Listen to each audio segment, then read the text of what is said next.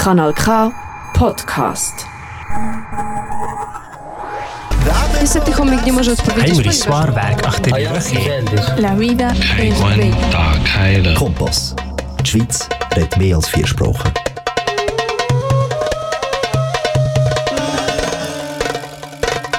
دوستان و شنوندگان عزیز سلام و درود ما رو بپذیرید. برنامه امشب سهشنبه 15 شهریور ماه 1400 رو که برابر است با 6 سپتامبر 2022 خدمت شما ارائه می‌کنم. صدای ما رو از رادیو پیام آزادی میشنوید که سهشنبه شب از ساعت 20 الی 21 از طریق شبکه Kanal K پخش میشه. همان گونه که مطلعید تلاش می‌کنیم که دیدگاه ها و نقطه نظرات اپوزیسیون چپ دموکرات و ترقیخواه رو خدمت شما ارائه کنیم. علاوه بر اون تلاش می‌کنیم که به همراه شما رویدادها و تحولات کشورمون رو پی بگیریم. از اینکه با ما همراه هستید سپاسگزاریم و امیدواریم که تا این ساعت از عصر رو به خوبی پشت سر گذاشته باشید و ساعت خوشتری در انتظار شما باشه و چنانچه مشغول کار هستید براتون آرزوی موفقیت می‌کنیم.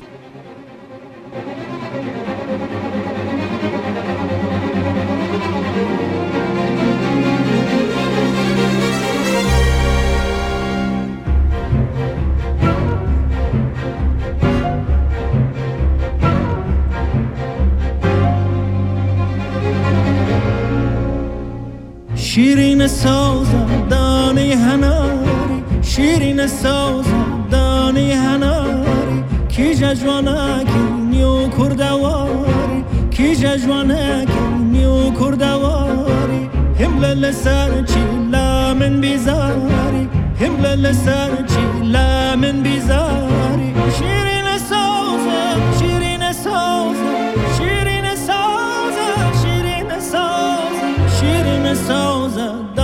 دانه هناری کی ججوانا کی نیو کردواری همله لسر چی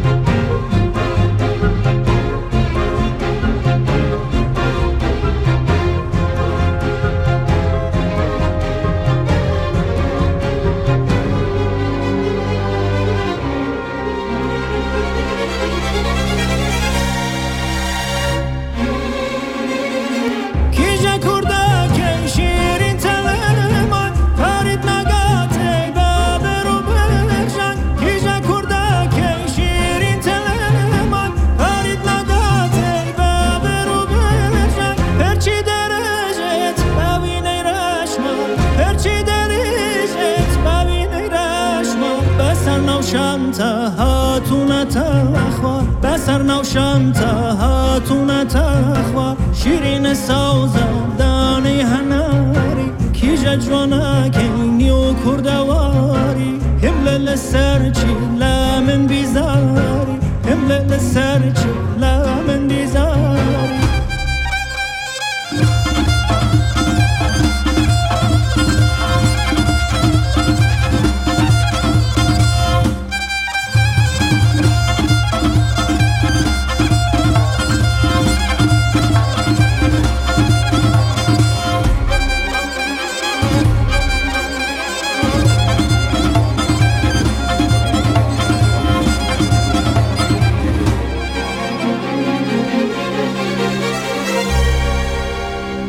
چند شارم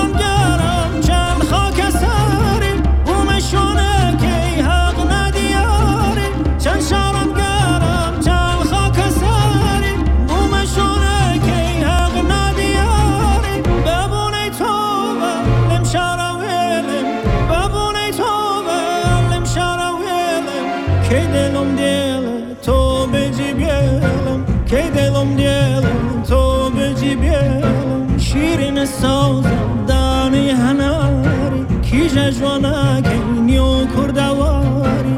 همله لسر چی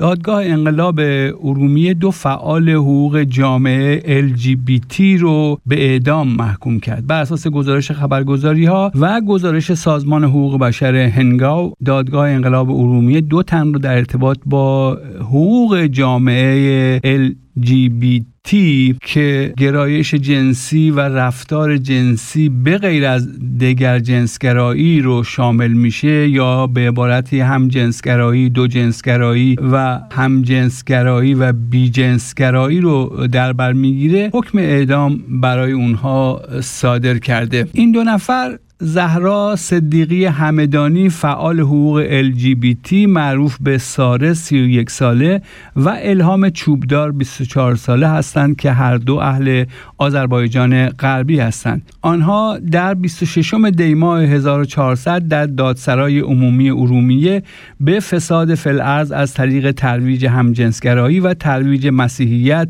و ارتباط با رسانه های معاند جمهوری اسلامی متهم شده بودند.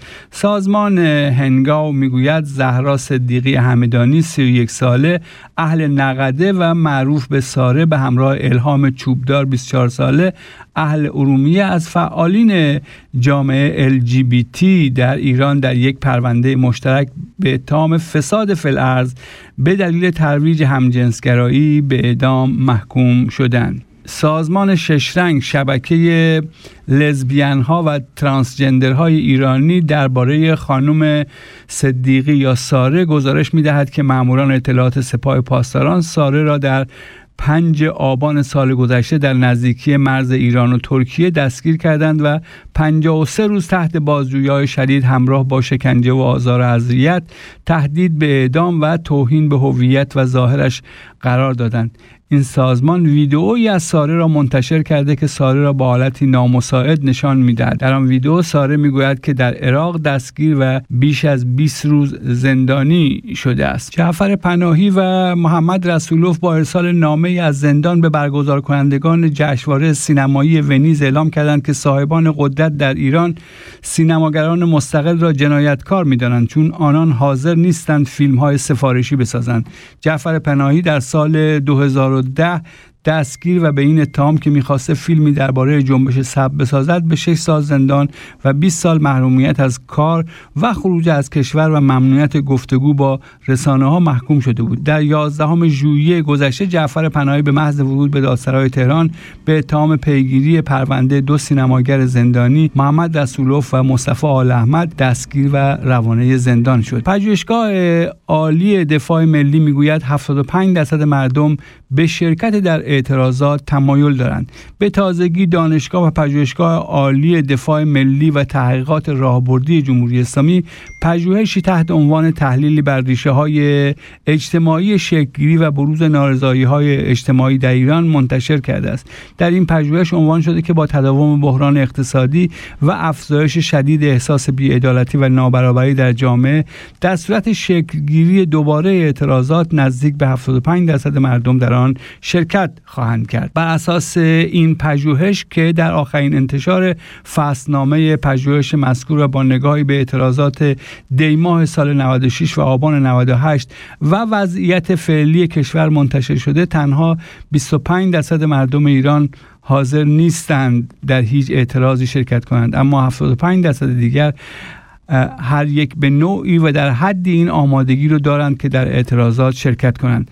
در این تحقیق همچنین نوشته شده که میزان نارضایتی مردم تهران در حوزه های سیاسی اقتصادی و اجتماعی زیاد است و ارزیابی ریشه های اجتماعی این نارضایتی ها نشان می‌دهد 76 درصد مردم پایتخت احساس بیعدالتی و نابرابری اجتماعی می کنند از سوی دیگر بیش از 82 درصد شرکت کنندگان در نظرسنجی این پژوهش گفتند نیازهای آنها کم متوسط و زیاد تأمین نشده است. بیش از 67 درصد هم گفتند محرومیت نسبی رو تجربه کرده و حدود 60 درصد گفتند که جامعه ایران دچار آنومی یا بیهنجاری شده است. پژوهش های مذکور 33 صفحه هستند و نشان می‌دهند که بیش از 7 درصد مردم آمادگی زیادی برای شرکت در اشکال مختلف بروز نارضایتی دارند و حدود 23 درصد آنها هم گفتند که آمادگی متوسطی برای شرکت در اعتراضات و 41 درصد نیز تمایل کمی برای شرکت در این اعتراضات دارند. این تحقیق در پایان گزارش خود به مقام های جمهوری اسلامی توصیه کرده که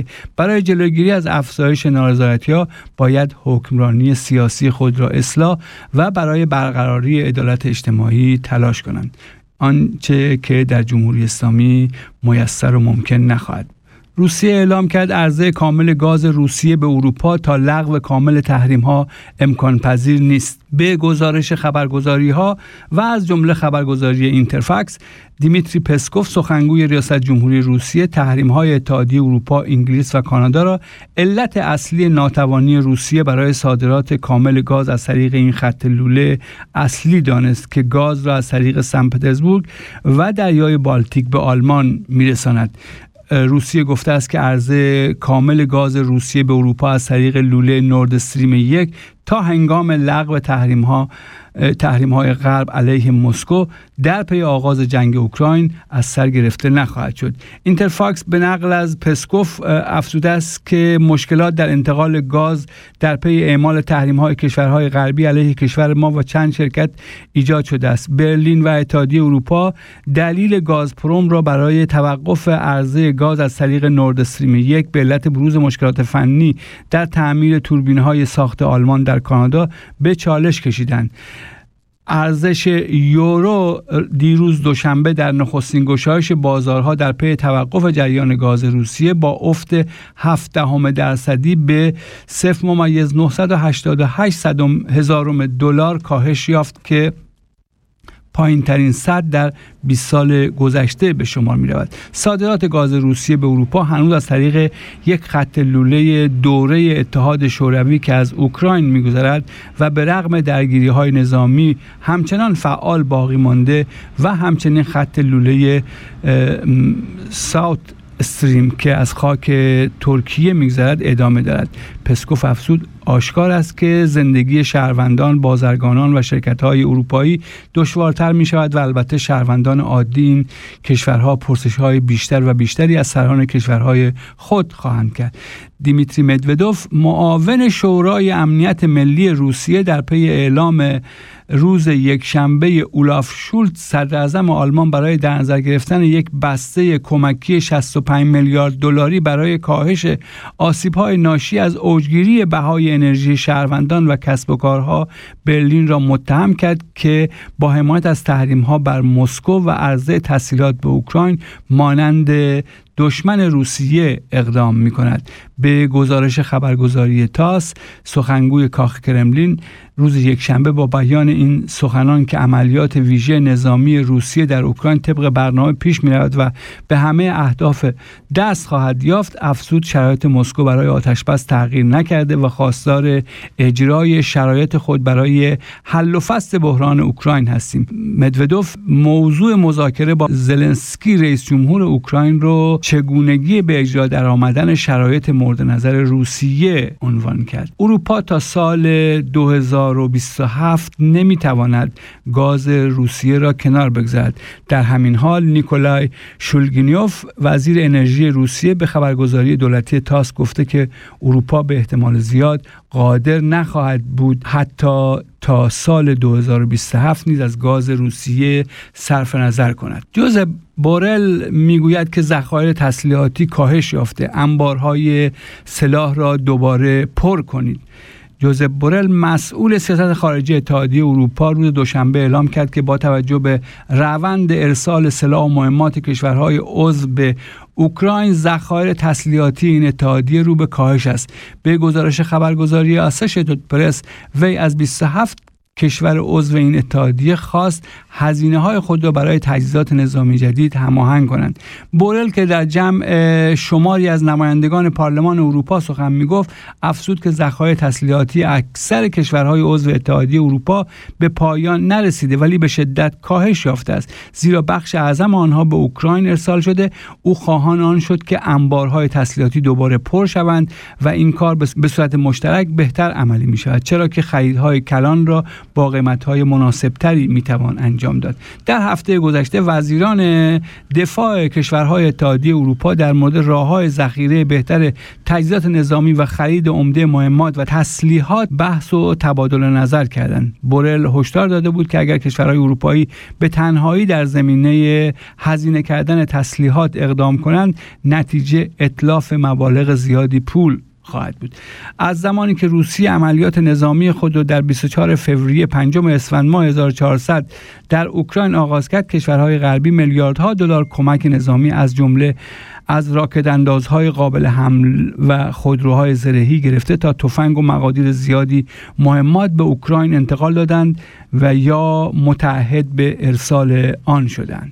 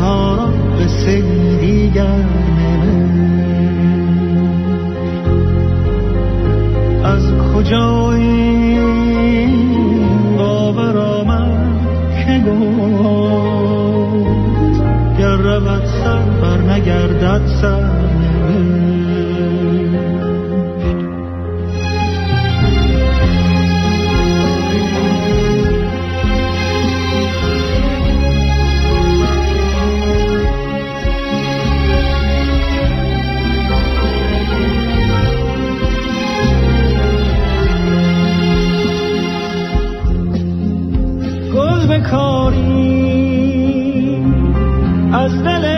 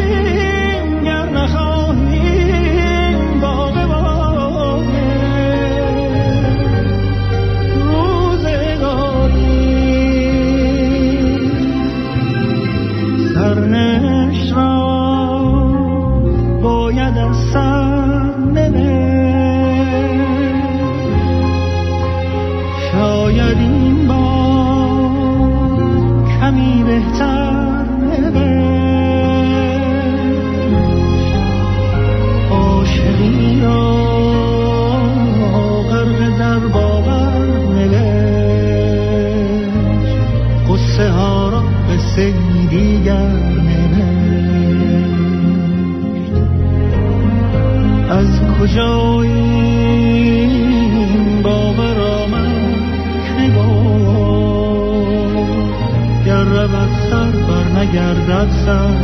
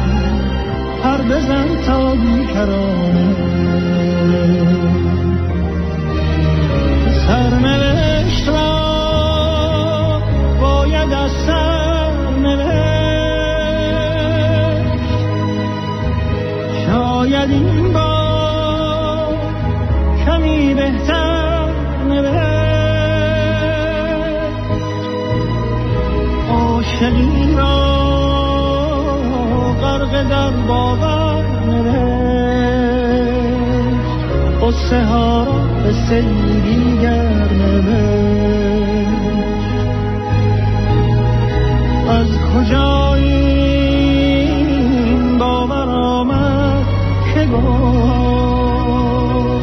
گر رود سر بر نگردد سر قصه ای از سر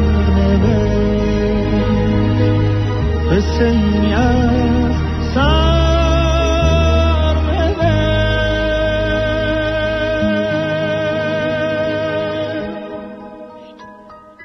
دوستان شنوندگان عزیز در این بخش از برنامه رویدادهای سیاسی کشور رو از ارژنگ بامشاد میشنوید.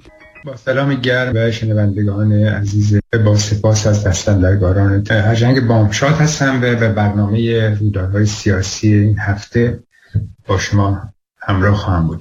وضعیتی رو که ایران درش قرار داره در شرایط کنی و اون وضعیتی که یک سویش مردم هستن و یک سویش حاکمیت هست را میشه به نگاه کلی بهش انداخت و روشن کرد که چرا چین فضای ما درش هستیم و حکومت چرا این چنین نگران هست از وضعیتی که درش قرار داره و این چنین برخوردی که داره می‌کنه با جنبش مردمی با مردم به صورت خشن و سازمان یافته و سرکوبگرانه است.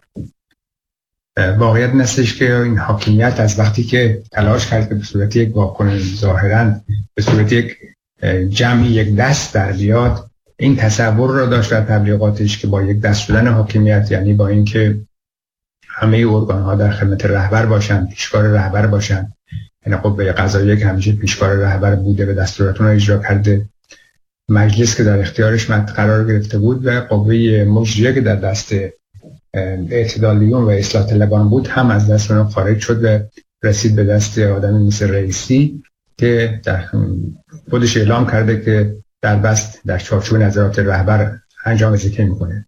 یعنی اون سیاستی که بحث داره میشه تو خیلی از این نیروهای حکومتی که قانون اساسی رو به شکلی تنظیم کنن که حتی انتخاب رئیس جمهور رو از طریق رهبر انجام بشه به دستور اون باشه به دیگه نیازی به انتخابات نباشه در همین راستا خوب اینا عملی کردن اجرا کردن. بنابراین اون وضعیتی که الان درش حکومت قرار داره وضعیت به این شکل هستش که تمام ارکان قدرت در اختیار بیت رهبری و رهبر هست و اون سیاست و حرف آخر را در سیاست می‌زنه.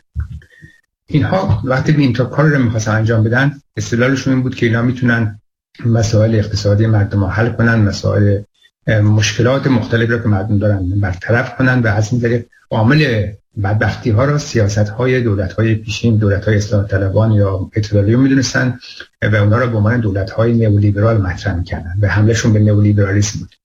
واقعیت این است که حمله به نئولیبرالیسم هرچند سیاست های اصلاح طلبان و اعتدالیون نئولیبرالیستی بود ولی واقعیت نیست اقتصاد ایران اقتصاد نئولیبرال نیست یک اقتصاد فاشیستی متکی به نیروهای اصلی است که قدرت دستشونه قدرت اقتصادی دستشونه. بخش اعظم اقتصاد ایران در دست حاکمیت هست یعنی در دست ولایت فقیه هست در دست سپاه هست در دست نهادهای نظر رهبر هست چه فرمان اجرایی چه بنیاد مستضعفان چه آستان قدس و تمام امامزاده هایی که هستن. و این بخش اعظم اقتصاد هستن یعنی اقتصادی که دست دولت هست یک اقتصاد بسیار بخش پایینی هست چیز در حدود 50 تا 40 تا 50 درصد و بقیه دست اوناست و اونها تمام ارکان اقتصاد در دست اقتصاد ایران بیش از اون که یک اقتصاد لیبرال باشه یک اقتصاد فاشیستی است. یک اقتصاد متکی به قدرت نهادهایی است که به هیچ جای حساب پس نمیدن نه به مجلس پس میدن نه به دولت حساب پس میدن به هیچ جا. و تو همه جا در ردیف های بودجه از امتیازاتی که برخوردارن ولی در پاسخگویی مطرح نمی‌کنن خب اینا اومدن مطرح کردن که این نئولیبرال ها رو ما کنار می‌زنیم به خودمون به شیوه جهادی که به شیوه جهادی در مجموع همون شیوه های فاشیستی است. شیوه های ابزارهای بیقانونی. یعنی حتی در چارچوب قانون اساسی خودشون هم اقدام نمی‌کنن. خب این روشنه که وعده ها دادن. الان در مقابل اون وعده ها موندن. الان درسته که در سال گذشته با چاپ گسترده بود به بالا بردن نقدینگی تونستن مسائلشون رو حل کنن ولی الان می‌دونن که به این شکل نمیشه کشور رو اداره کرد. قرآن ها همه جا داره سر باز می‌کنه. اعتراضات به شکل گسترده داره شکل می‌گیره. اعتراضات معلمان هست اعتراضات کارگران هست اعتراضات بازنشستگان هست. و خود این که دولت اومد در مقابل مصوبه شورای عالی کار که 38 درصد حقوق افزایش شده بود در شرایطی که تورم 52 درصد هست. اینا گفتم ما فقط افزایش در درصدی میدیم که این بحران خیلی گسترده شد و حالا بالاخره مجبور شدن که اون مصوبه شورای عالی کار رو بپذیرن هرچند با اما اگر مجبور شدن رتبه‌بندی رو بپذیرن ولی با چیزهایی که داشت قاطی می‌کنن و بندهایی که وارد کردن عملا سعی می‌کنن حقوق معلمان رو تا اونجایی که امکان داره بزنن. خب اینا نارضایتی های گسترده ای را داره شکل میده. فقط در زمینه معیشت نیست که اینا دچار بحران های سنگین هستن. در زمینه محیط زیست همه جا با بحران خیلی شدید هستن. اصلا الان مسئله دریاچه ارومیه داره میره به سمت خوش شدن و خوش شدن دریاچه ارومیه الان زیست در شهر تبریز رو به هم خواهد زد به تعادل منطقه رو به هم میریزه. اینا خودشون متوجه این قضیه هستن. یا مسئله کم آبی که مسئله کمبود آب شرب که به شکل خیلی وسیع ده روز مردم شراب ندارن تو این شهرهای منطقه. خودش نشون دهنده بحرانی است که تا چه حد این بحران به شکل عمیقی داره ادامه پیدا می‌کنه. به اینها پاسخگو نیستن و توضیحاتی که میدن توضیحات بسیار سطحی هستن. در هر عرصه‌ای که نگاه می‌کنید این حکومت دچار یک های شدید هست و این های شدید تو شرایط کنونی اینها رو مجبور کرده که به این فکر کنن تا حالا فکر می‌کردن که اون شعارشون بود که ما بدون برجام می‌تونیم مسائل اقتصادی رو حل کنیم. اون شعارهایی که بیشتر تو سرمقاله های کیهان نوشته میشه یعنی کیهان به عنوان تکتیر انداز بیت و سخنگوی اصلی جناح فاشیستی تر حاکمیت نظراتش رو مطرح می‌کنه. اینها می‌گفتن خب برجام پیوند نمی‌زنه ولی مجبور شدن که خب با برجام برن توافق کنن. در چارچوب همون توافق که یک سال پیش عراقچی کرده بود و اجازات بیشتری گرفته بود دوباره مجبور همون را بپذیرن و مجموعه شرایط نشون میده که اینا مجبورن که به این نتیجه برسن که بدون برجام نمی‌تونن بسیار از مشکلاتشون حل کنن. چرا؟ با امضای برجام بخش گسترده از پولهای بلوکه شده ایران برمیگرده بعد فروش نفت براشون. فراهم میشه امکان سرمایه گذاری در بخش های کلیدی مثل نفت گاز فراهم میشه.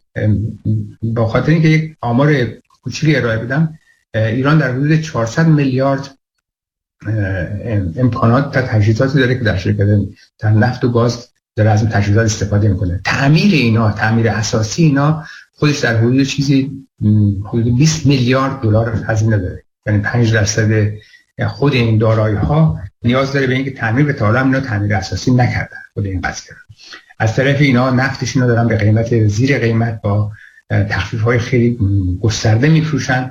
در حالی که برجام برقرار بشه می‌تونن نفت به قیمت واقعی بفروشن. همین یک سالی که اینا تاخیر داشتن در توافق برجام کاری بود که توسط رهبر رژیم انجام گرفت خواست که مسئله برجام دولت جدید برخورد کنه و توافقاتی که دولت روحانی حسن روحانی کرده بود بازدریف و عراقچی را به هم زدن چیز در حدود 90 میلیارد دلار ضرر زدن. این کشور یعنی موقعی که نفت بشکه 140 دلار بود نتونستن نفت بفروشن و اینا نفتشون رو به قیمت ارزون به چین فروختن. همون نفتی هم که فروختن با توجه به کاری که روسیه کرد اومد نفت ارزون تر داد و بازار چین و هند را هم از ایران گرفت. بنابراین تمام سیاست اینا سیاست است که بیان یک ورشکستگی سیاسی است که ناشی از دیدگاه غلطشون نسبت به تحولات جهانی نسبت به نگاه شرق و اون استکبارتیزی کوری که بیشتر تامین کننده منافع چین و روسیه است تا منافع ایران. به نظرم این وضعیتی است که اینها درش دخیل هستن و اسیر اون قضیه است ولی حالا متوجه شدن که به این راحتی نمی‌تونن مسائل حل کنن و بایستی برن برجام امضا کنن و توافق کنن و به قول خودشون جام زهرا بنوشن. علیرغم تبلیغاتی که در چند سال گذشته به خصوص در دوره روحانی کردن علیه برجام حالا باز همون تبلیغات به یه شکلی پس بگیرن و اون هسته سفت هوادار خودشون راضی نگه دارن که ما در اینجا کار جهادی کردیم. و نشون میده که تو بحثاشون تو صحبتاشون تو تبلیغاتشون هدفشون در قدم اول توجیه این هسته سفت هست. این وضعیتی است که در مورد مسائل برجامی وجود داره به سیاست از اون طرف اون چیزی که اینا رو مجبور کرده که برن به این قضیه تن اینه که احساس می‌کنن که زمین زیر پاشون داره به سوس میشه. امکان انفجارات طولی خیلی بالاست اعتراضات خیلی گسترده است. به این دلیل اینا ضمن اینکه از اون طرف دارن میرن به سمت برچام به اون قرارداد امضا کنن تا بتونن امکانات مالی را به دست بیارن. از طرف دیگه سیاست سرکوب خشین رو در مقابل مردم در پیش گرفتن. ما این سرکوب خشین رو تو چند ماه گذشته تو دستگیری های گسترده فعالان سنفی معلمان دیدیم سران سندیکای شرکت واحد دیدیم. در دستگیری و هزار نویسنده های برجسته هنرمندان برجسته مثل جعفر پناهی و محمد رسولوف و آل احمد دیدیم. و احزارهایی که تمام فعالانی را که قبلا محکوم کرده بودن توی سالهای گذشته به احکام زندانشون به صورت تعلیق در آوردن دارن دارن احضار می‌کنن مثل برادران دار شفا و بقیه کسایی که دارن احضار می‌کنن اینا رو یکی یکی. و می‌خوان اون فشار سرکوبرانه خودشون رو کنن ادامه بدن. ضمن اینکه در این فشارهایی که مثلا بر فعالان سنفی کارگری به معلمان آوردن مسئله سناریو سازی های و حقلهانه و خیلی زشتی را که اینا به اصطلاح متهم کنن به جاسوسی و ارتباط با جاسوسان از این حرفا که اون تلاشاشون شکست خورده. این به نظر نکته اساسی است که سیاست سرکوب خیلی خشن دارد. این سیاست سرکوبشون خب مثلا ما در مورد تشدید سرکوب می‌بینیم که پرونده وکلای پرونده وکلای پرونده سلامت هم به جریان انداختن اونا رو محکوم کردن به چهار سال زندان.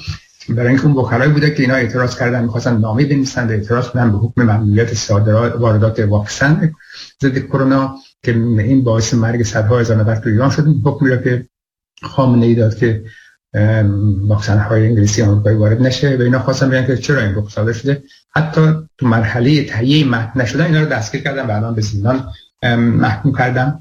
و این در کنار اون فضای سرکوب برانه است که دارن ادامه میدن جدا از اینها یک نکته ای را که اینها خیلی دارن روش چیز می‌کنن یعنی چهره هایی که محبوب هستن در بین مردم دارن روی این چهره ها فوکوس می‌کنن و اینها را زیر فشار قرار میدن. ما مثلا قبلا مسائلی اومد پیش اومد برای وریا قفوری رو دیدیم که اولا اونا کاری کردن که دیگه تو تهران نتونه بازی کنه بعدن توی خوزستان بازی می‌کنه. و حالا علی کریمی را زیر فشار قرار دادن و علی کریمی یک نکته رو مطرح کرده به نظر نکته جالبی است. میگه خب این حجمی که شما دارین تبلیغات می‌کنید یا نظر می‌کنید یا از پول های و بودجه های استفاده می‌کنید برای نظر و نیاز که توی مراسم باشور و توصیه کنید این پول رو سرمایه گذاری کنید و برای سلامت اون آدم های بیمار یا اخشار پایین استفاده کنید نکته جالب میگه. حالا بهش حمله کردن که به مقدسات توهین کرد. در حالی که واقعش نستش که حرف اون توهین به مقدسات نیست. واقعیت نیستش که اعتراض به این شیوه هایی که حکومت داره انجام میده خیلی از طرف های دیگه بارها اعلام شده. مثلا در زمان قالیباف هم در زمان زاخانی اینا از بودجه شهرداری تهران استفاده می‌کنن. در زمان قالیباف استفاده می‌کنن می‌کردن و سازماندهی می‌کردن مراسم عربه اینا. حتی تا جایی که نظافت کربلا را گذاشته شدن به عهده پاکبانان تهران. خب این به نظرم سوء استفاده از اموال عمومی برای کار تبلیغاتی مذهبی. یا این دفعه زاکانی اومده چیکار کرده با بودجه شهرداری تهران روز تاسو آشورا صفحات به طور وسیع چیز کرده نظری درست کرده غذا پخته به دیگران غذا بده. اصلا از کجا این می‌تونه از بودجه عمومی استفاده کنیم برای تبلیغات شخصی؟ اینا سوء استفاده هاست که اینا دارن می‌کنن. ضمن اینکه اون صحبتی که علی کریم کرده صحبت جالبی است. یعنی موضوع از این بزرگتر و گسترتر است. اون این هستش که در جمهوری اسلامی اینها و اون اعتقادات مذهبی که دارن خب بخش های مختلفی هست از این امکاناتی که باید در به خدمت مردم تغییر یا کم درآمد یا فرودست قرار بگیره یا نمی‌گیره. خب مثلا اینا چیزی دارن به نام خمس چیزی دارن به عنوان زکات به عنوان سهم امام. و ضمن اون وجوهاتی که مردم هدیه می‌کنن به آستانهای قدس خب اینا چرا صرف اون در, در اختیار اون آخوندهای قرار می‌گیره که در رأس اون کار هستن؟ مثلا اوقاف برای خودش چیکار داره می‌کنه؟ یا آستان قدس که مثلا 3000 3000 خوده شرکت زیر دست شرکت های بزرگ این درآمد شرکت رو کجا خرج می‌کنه؟ برای چی خرج می‌کنه؟ یا اون مسئله زکاتی که مطرح است خمسی که مطرح است اینا چجوری خرج می‌کنه خب اگر مجموعه اینها رو یعنی مسئله زکات خمس سهم امام وجوهاتی که به آستان قدس درآمدایی که آستان به مجموعه آستانهایی که امامزاده دارن همه بیاد زیر نظر سازمان تامین اجتماعی اینا تبدیل بشه به یک درآمد سرمایه انباشته شده این تامین اجتماعی. تامین اجتماعی می‌تونه برای این بیاد با شناسایی که کرده درک های پاینا بیاد شروع کنه به خانه سازی اجتماعی و ارزان به اونا. می‌تونه تامین کنه بیمه تمام این هست بیمه درمانشون رو تامین کنه. می‌تونه زندگیشون رو تا زمانی که کار ندارن تامین کنه. خب ما این سیستم ها در سیستم های تامین اجتماعی مثلا کشور اروپایی می‌بینیم. مثلا کشورهای مثل آلمان فرانسه یا سوئد. سیستمشون اینطوریه که کسی که وضعیت مالی خوبی نداره وضعیت زیر خط فقر هست میره زیر پوشش سازمان تامین اجتماعی. و این سازمان تامین اجتماعی تمام هزینه های زندگی رو از مسکن رفت آمد غذا خوراک پیداش میده. تا زمانی که و براش تلاش می‌کنه کار پیدا کنه. تا زمانی که کار پیدا نکرده و حتی وقت کار پیدا می‌کنه اگر کارش طوری باشه که تامین نکنه اون بخش از هزینه زندگیشو یعنی اینا نرسونه به خط فقر به یکم بالاتر از خط فقر مابقی را سازمان تامین اجتماعی میده.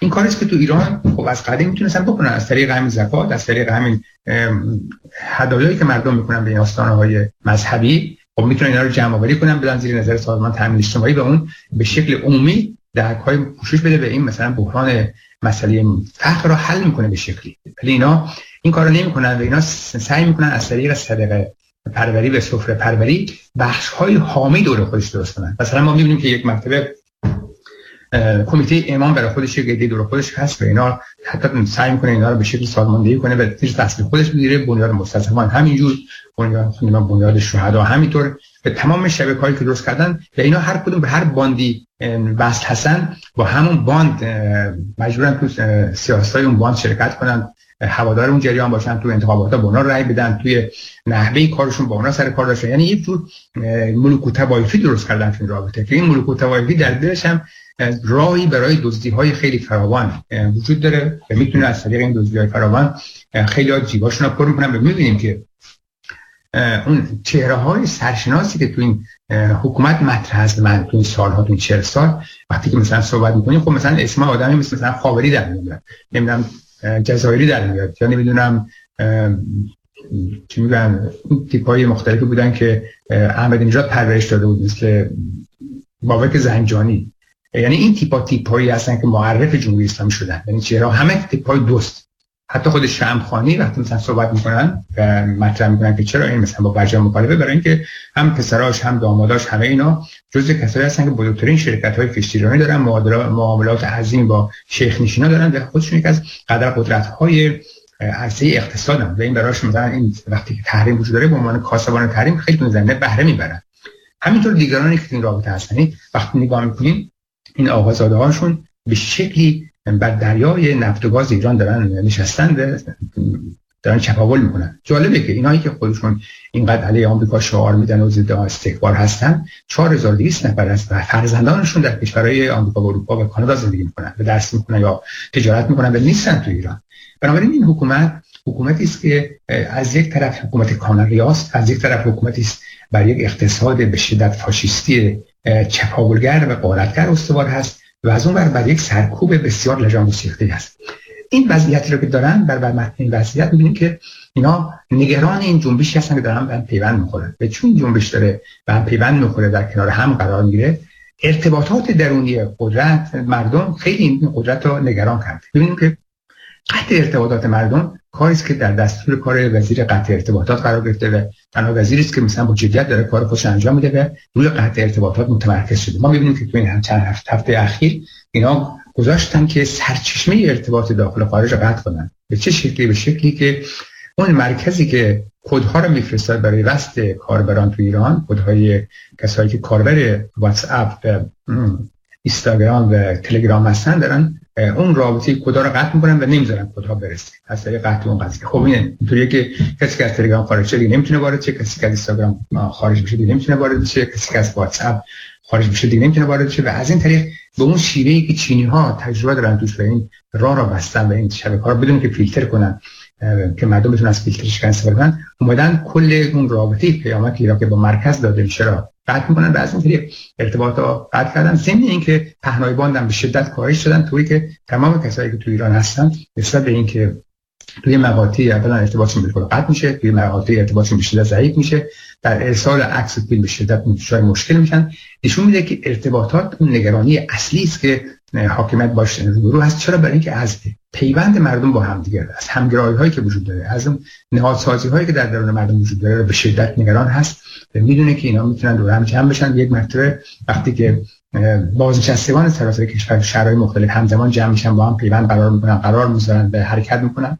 یا وقتی که معلمان این کار انجام میدن از طریق اون ها و تجمع هایی که داشتن یا حمایتی که می‌کنن از معلمان زندانی تو این رابطه همه اینا اون چیزایی که باعث نگرانی حاکمیت شده یعنی حاکمیت به شکلی سعی می‌کنه ارتباطات بین مردم را قطع بکنه از طریق سیاست سرکوب را از طریق کادرزنی و دستگیری سران و فرمان یا مثلا رهبران این حرکت ها این جنبش ها رو بی سر بکنه و از اون طریق از طریق زندان های طولانی این کار انجام میده. و ترس و نگرانی در مردم می‌خواد افزایش بده تا بتونه اون نیرویی را که داره نیروی پایی خودش را بسیج کنه و از طریق نیروی پایی خودش برای خودش عمر طول عمر بیشتری را فراهم کنه. ولی این تمام تلاش ها توی تاریخ یک ملتی که کم کم متوجه شدن که اینجا ما با یک حاکمیت به شدت سرکوب بر روبرو هستیم. این حاکمیت نمی‌تونه خواستای مردم رو برقرار کنه و صدماتی که به این اقتصاد کشور داره می‌زنه صدماتی که به محیط کشور می‌زنه.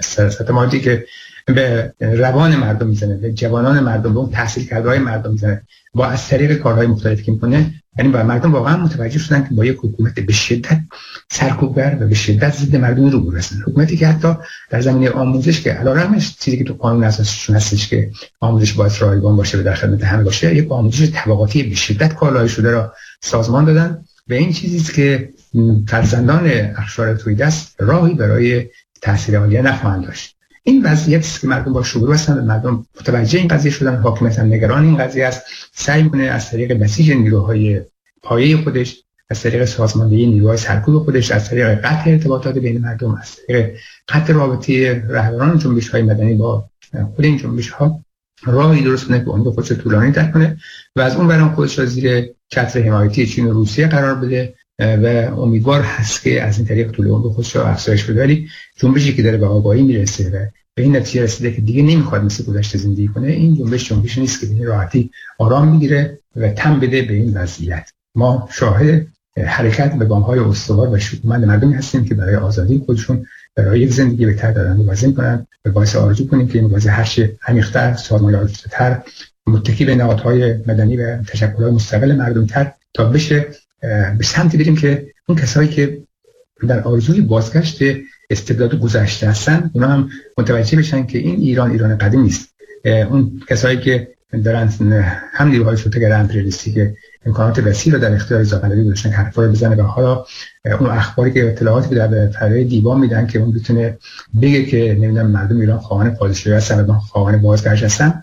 اینها اون امیدهایی است که دارن تزریق می‌کنن. یعنی ولی مردم ایران مردمی که با پاهای خودشون سلطنت 2500 ساله به زیر کشیدن دیگه تن نخواهند دوباره برگردن به زیر استبداد فردی سلطنتی به جای استبداد فردی ولایت فقیه مردم خواهان حاکمیت خودشون هستن حاکمیت دموکراتیک. و امروز که سالگرد 28 مرداد هم هست 28 مرداد باید توجه کنیم که 28 مرداد اون روزی بود که اعتلاف سلطنت روحانیت و امپریالیسم حکومت ملی دکتر مصدق و اون آرزوهای ملی مردم ایران رو در هم شکست. آرزوهایی که بعد از اون بود که خاورمیانه رو وارد یک دوره ارتجاعی کرد. یعنی اون تحولی که در ایران اتفاق افتاد اگر اون تحول ادامه پیدا می‌کرد اون دولت ملی به دموکراتیک شکل می‌گرفت و پیش می‌رفت مردم می‌تونستن حق انتخاب خودشون داشته باشن.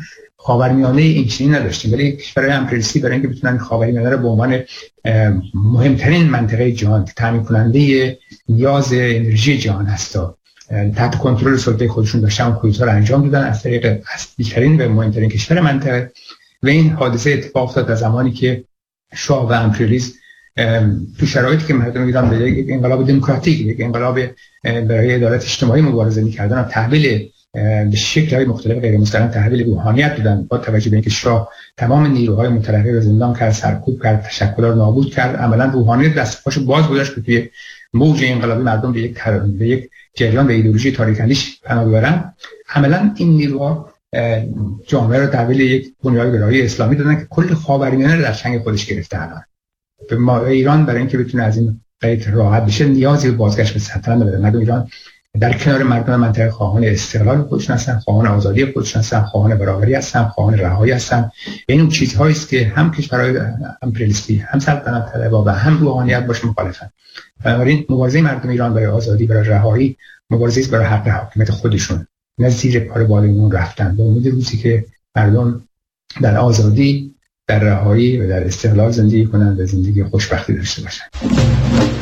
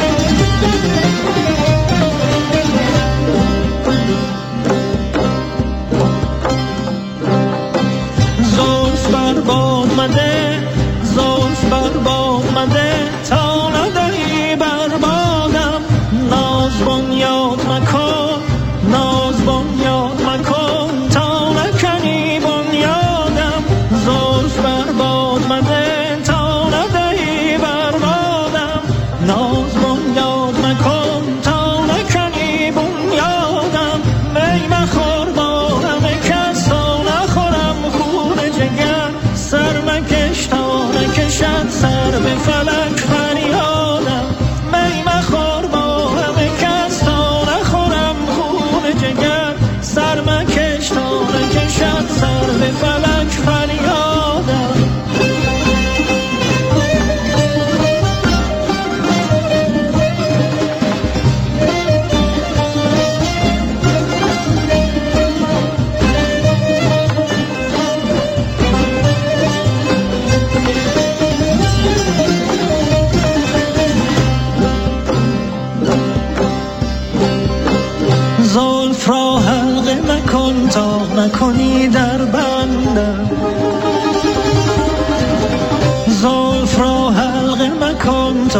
کنی در بندم؟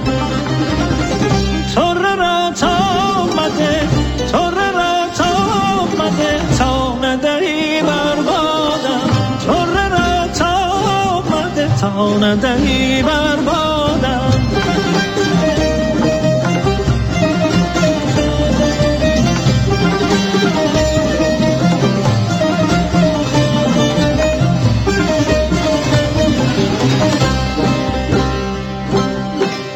شهره شهر مشا شهره شهر مشا تا ننم سر در کو.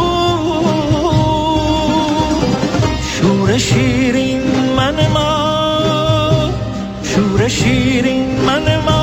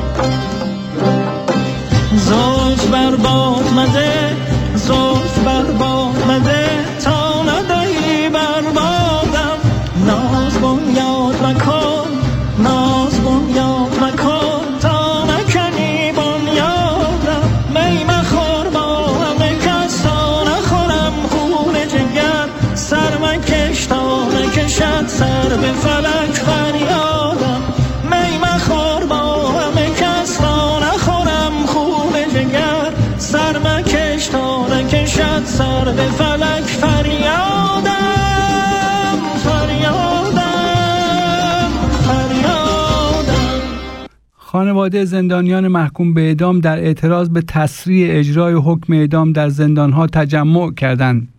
جمعی از خانواده محکومان به اعدام در مقابل زندان مرکزی کرج تجمع کرده و خواهان توقف اجرای حکم اعدام شدند.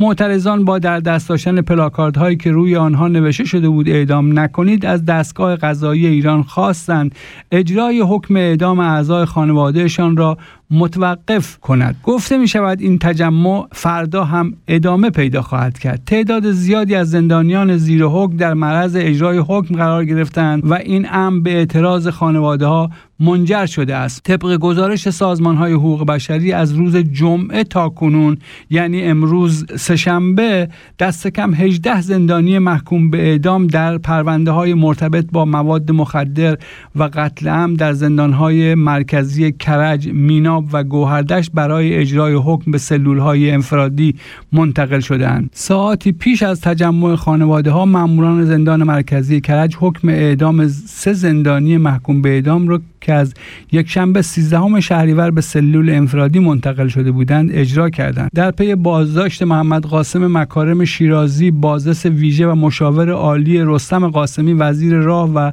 شهرسازی جمهوری اسلامی به اتهام دریافت رشوه به صورت یورو قاسمی از رسانه ها خواست تا از گمان زنی های بیپایه تا قبل از اثبات اتهام در مرجع صالح قضایی و خدچه به آبروی افراد دوری کنند. وزیر راه جمهوری اسلامی می‌گوید بازداشت مشاورم موجب سوء استفاده دشمنان نظام شده است. محمد قاسم مکارم شیرازی که گفته می شود نوه آیت الله مکارم شیرازی است در حال گرفتن رشوه بازداشت شده است.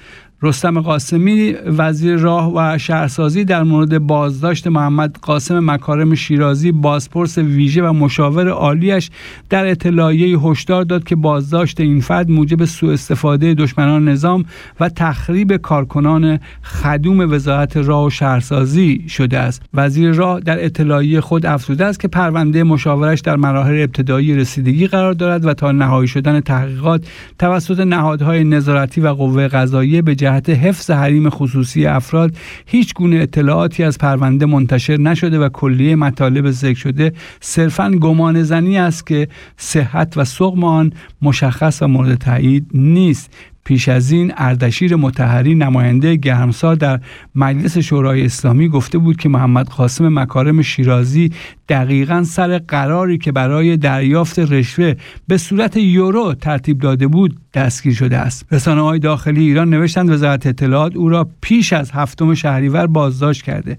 محمد حسینی معاون پارلمانی ابراهیم رئیسی رئیس دولت سیزدهم نیز بدون نام بردن از محمد قاسم مکارم شیرازی خبر بازداشت او را تایید کرد و گفت افراد دیگری هم بودند که وقتی تخلف آنها برای دولت مشخص شد برکنار شدند. برجام همچنان در محاق تهران در انتظار زمستان سرد اروپاست. این روزها که دوباره ابهامات جدی به میز مذاکره هسته‌ای بازگشته و دورنمای حصول زود هنگام توافق را تار کرده است تهران دل به پاییز و زمستان سرد اروپا بسته تا بتواند با اهرم بازگشت ایران به بازار انرژی در سایه لغو تحریم ها از طرف غربی امتیاز بگیرد. به گزارش خبرگزاری های داخلی و از جمله گزارش روزنامه شرق محمد مرندی مشاور رسانه‌ای تیم هسته‌ای که برای هر مسئله با ربط و بی ربطی دست به توییت می شود و با همه خبرگزاری ها و رسانه ها البته خارج از کشور مصاحبه می کند این بار هم دست به قلم شده و در توییتی از کلیدواژه زمستان سرد استفاده کرده. مشاور رسانه‌ای تیم مذاکره کننده هسته‌ای دولت رئیسی نوشت ایران صبور خواهد بود ایالات متحده در زمان اوباما به طور سیستماتیک توافق را نقض کرد کرد و در زمان ترامپ بایدن حد اکثر فشار را علیه شهروندان بیگناه اعمال کرد. از این رو ایران ابهامات یا خلاهای متن را نمیپذیرد. زمستان نزدیک است و اتحادیه اروپا با بحران انرژی فلج کننده ای مواجه است. به نظر می رسد تلقی و تحلیل شرایط مذاکره بر پایه پاییز و زمستان سرد در جریان خاص داخلی عملا جای خود را بیش از هر زمان دیگری باز کرده است. پیش از مرندی نیز روزنامه کیهان با استناد به دلایل مشابه و در پیش بودن پاییز و زمستانی سرد برای اروپا خواستار توقف دو ماهه مذاکرات از سوی دولت رئیسی شد. به باور بسیاری از کارشناسان حوزه انرژی اساسا این ادعا و اهرام فشار تهران با تمرکز بر پاییز و زمستان سرد برای پذیرش توافق با شروط مد نظرش از سوی اروپا و آمریکا موضوعیت ندارد. جیکوب فانگ اقتصاددان آلمانی می‌گوید که آنچه اروپا به آن نیاز دارد گاز است و هیچ راهی برای رساندن آن از ایران نه در بازه زمانی تا زمستان امسال وجود ندارد بلکه حتی در حالی که کشورهای اروپایی در تلاش هستند تا منابع انرژی جایگزین را پیدا کنند مقامات غربی اصرار دارند. زمانبندی آنها برای توافق هسته ایران تحت تاثیر موضوع انرژی قرار نگرفته است. پاییز و زمستان سرد اروپا یک ادعا و دو مدعی. آنچه از آن به عنوان پاییز سرد و زمستان سرد اروپا یاد می شود سناریویی است که هم برای ایران و هم به طریق اولا برای روسها بسیار ایدئال جلوه می کند اما آن گونه که واقعیت ها نشان می‌دهند پاییز و زمستان سرد اروپا تنها در صحنه عمل برای مسکو کارایی دارد نه تهران. بنابراین تعویق و توقف دو ماهه مذاکرات و تأخیر در احیای برجام به امید فرارسیدن هوای سرد اروپا به تعدیل غربی ها در مذاکرات هسته‌ای کمکی نخواهد کرد.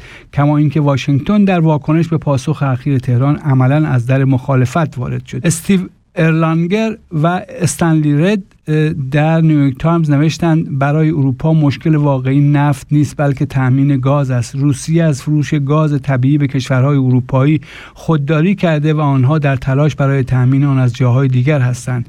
در حالی که ایران گاز طبیعی زیادی دارد بیشتر آن را در داخل کشور و برای خودروها مصرف می کند و در ضمن فاقد خطوط لوله به اروپا یا امکاناتی برای مایع سازی گاز طبیعی است. در ادامه مقاله نیویورک تایمز آمده است در حالی که روسیه به اروپا برای تأمین گاز طبیعی فشار می آورد و اروپا آماده تحریم نفت روسیه است برخی به دنبال کمک از ایران هستند. این در صورتی است که تهران و واشنگتن با احیای توافق هسته‌ای 2015 موافقت کرده و تحریم های اقتصادی سختگیرانه علیه ایران را لغو کنند که توانایی این کشور برای صادرات انرژی را محدود کرده است. با این حال حتی اگر فردا توافقی حاصل شود اجرای آن پیچیده و مرحله خواهد بود و احتمالا چند ماه طول می‌کشد تا تحریم ها علیه ایران لغو شود. هرچند به گفته کارشناسان ممکن است تاثیر اولیه بر بازار نفت در حد مسکم باشد. اما همین تاثیر اولیه عرضه نفت از سوی ایران برای کاهش قیمت جهانی در زمستان امسال هم دیر خواهد بود. دوستان شنوندگان عزیز به پایان برنامه امشب می‌رسیم و بدرود با شما تا برنامه دیگر. روز و روزگار به شما عزیزان خوش. به خانه